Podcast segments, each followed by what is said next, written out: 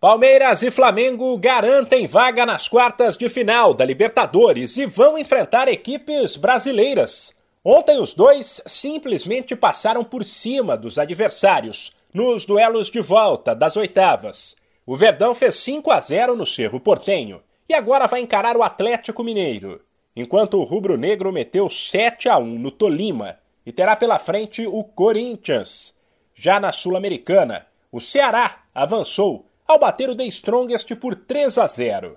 E o Santos deu adeus à competição. Ele foi eliminado nos pênaltis na Vila após empate por 1 a 1 no tempo normal com o Deportivo Tátira. Nesta quinta-feira, tem mais jogo decisivo pelas duas competições. Na Libertadores, o Fortaleza será o último brasileiro a saber se fica ou sai.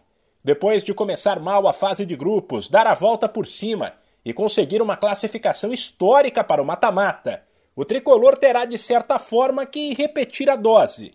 Ele jogou em casa, na ida, e apenas empatou com o Estudiantes por 1 a 1.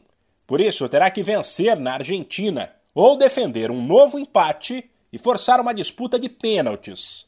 A partida começa às nove e meia da noite, no horário de Brasília. Se avançar, o Fortaleza pega o Atlético Paranaense. No mesmo horário, mas aí pela Sul-Americana, o Atlético Goianiense terá uma missão mais complicada ainda. O Dragão jogará em casa, é verdade, mas terá que reverter a derrota por 2 a 0 da ida, diante do Olímpia. Se passar, ele enfrenta o Nacional.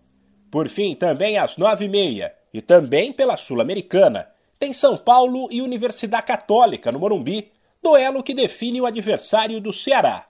Depois de vencer por 4 a 2 fora, o tricolor é o favorito, mesmo sem jogadores como Igor Vinícius Nestor e Caleri, que foram expulsos no Chile. De São Paulo, Humberto Ferretti.